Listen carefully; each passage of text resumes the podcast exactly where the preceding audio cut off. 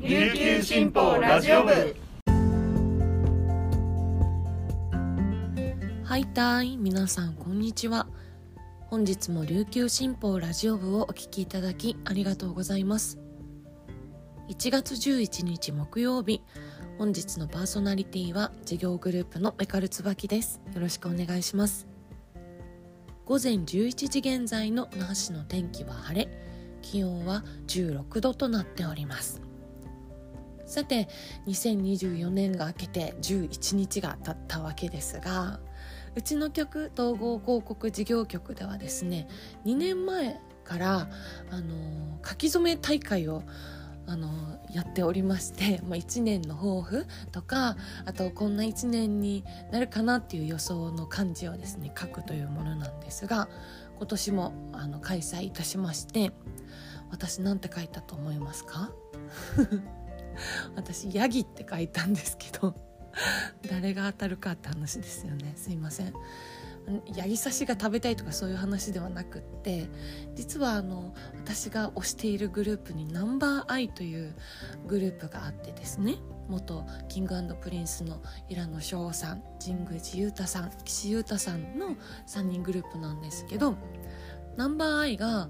えー、1月1日元日の午前0時にデジタルシングルをリリースしてデビューを果たしたんですよ。その曲のタイトルが「えー、 GOAT GOAT GOAT」というあの、まあ、直訳すると「ヤギ」っていうタイトルなんですけどまあもちろんヤギが素晴らしいっていうあの称える歌ではなくてですね、えー、Greatest of All Time 史上最高という意味のスラングが GOAT でそういう史上最高という意味の、えー、デジタルシングルです。もうねこのタイトルにまごうことなき本当に素晴らしいんですよ。ミュージックビデオとかもですね。まあ3人の顔面が美しいのはもちろんなんですけど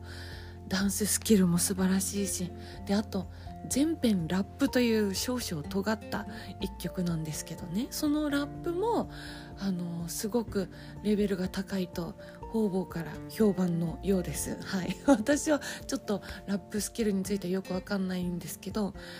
であの最初にこの午前0時に配信された時に聞いたんですけどね。もちろん一言も何言ってるか分かんないやって感じだったんですけど。まあまああの歌詞見たらですねあのすごくいい歌詞なリリックっていうんですか？なんですよ。なのでぜひ皆さん聞いてほしいなと思います。 Number_i の GOAT です。でまあその Number_i を一生懸命推していく一年にするぞっていうのと同時にですねあの春椿史上最高の年にできるようにしたいなと思ってヤギと書きました。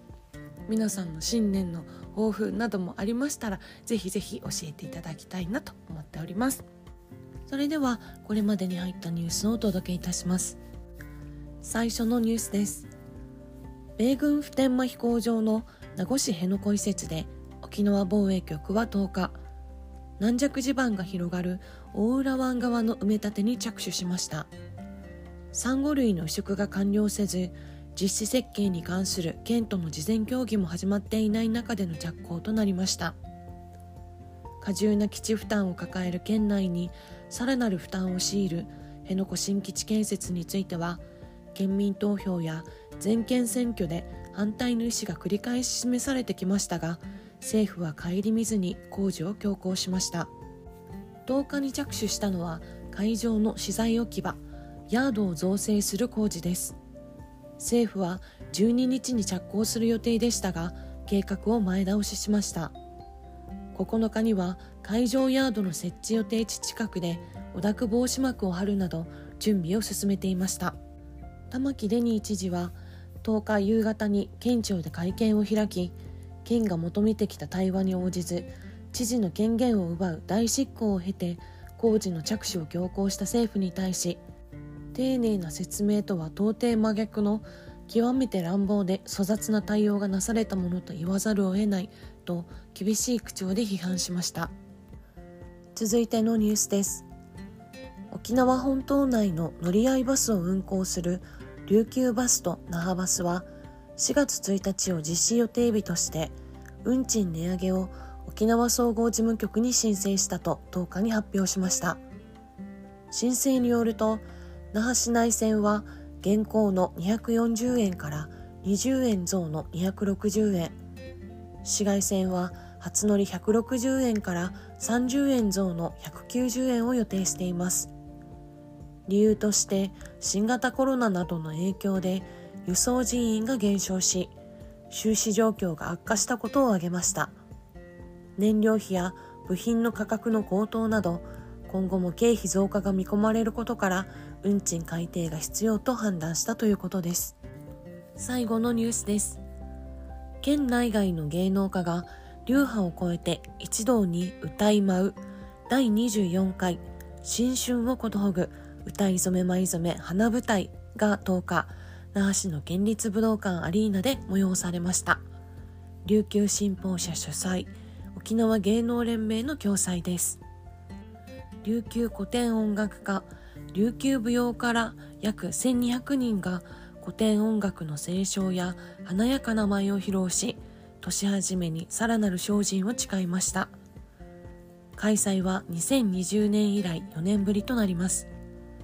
収益からアメリカ・ハワイ・マウイ島への被災地へ支援金を送ります。また能登半島への募金も会場で集めました。この日のためにカジャディ風やヌブイクドゥチなどを覚え初参加した。流星本流流星会の尾長さん10歳は緊張したが楽しかったと話し流星本流家元の2代目比嘉清子さんは成果が見えた。また頑張ろうねと称えました。本日紹介した記事の詳しい内容は琉球新報ニュースサイトで読めますのでぜひアクセスしてみてください。さて今週のウィークリーキングスでございます。前回の放送から、まあ、年末年始キングスは群馬仙台、え、FE 名古屋の3チームと戦って、えーと、3勝3敗ですね。うんなかなか厳しかったですね。ここ数試合ですね。なんかちょっとチームの雰囲気があんまり良くないのかなっていう感じがしててなんかバスケットしてて楽しくなさそうなんですよねあんまり。まあ、審判に対するいろんなフラストレーションとかが溜まっている風ではあるんですけどうーんどうなんだろうっていうところがあって特にこの前の FE 名古屋戦の土曜日の試合は途中から第3クォーターからしか見れなかったんですけどね。もう5分ぐらい見てあこれダメだと思って もう見るのやめたんですよ私。それぐらいあのうんなんだろうエナジーが感じられないというかあのねもちろんシーズン長いので浮き沈みはあると思うんですけどチャンピオンチームがああいう試合をしちゃいけないんじゃないかなって思いました。で案の定ですね、まあ、翌日は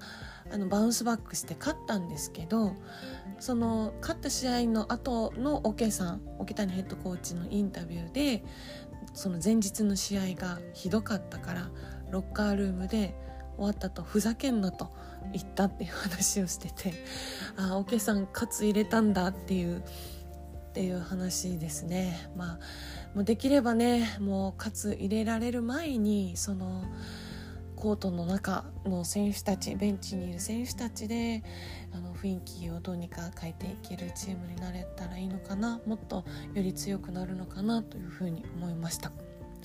であの特に心配なのが龍一の表情がね冴えないんですよね。だからね体調が悪いのかなとかちょっといろいろ心配です。まあでもこの FE 名古屋戦でもですね良かったところはあって玉代ですよ玉代。我らが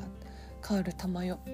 あのー、前後半それぞれ興奮あ興興奮じゃない後半の2分ぐらいから出てきてクーリーとかダーラムとか外国籍選手の休休む時間を増やしてつなげましたよね。すごく良かったと思います。で特に第4クォーターのあの最後らへんにカットインからの2ポイントショットが決まったのがあってそれの直後に FE 名古屋だったかなタイムアウトを取ってベンチに戻っていく時にですね俺らがマック先生玉代の先生がですねすっごいニヤニヤして嬉しそうに玉代を迎えてたんですよ。それはあのこの試合の中での私的ハイライトでしたね。はい。まあそれ以外にもあの怪我からダーラムシンが復帰したというあのいい材料もありますのであのまた今後に期待したいなと思っています。We are one. We are kings. その背中についていきますのでニューワールドを見せてください。それでは本日はこの辺で皆さんとはお別れです。本日も皆さんにとって素敵な一日になりますように。ありがとうございました。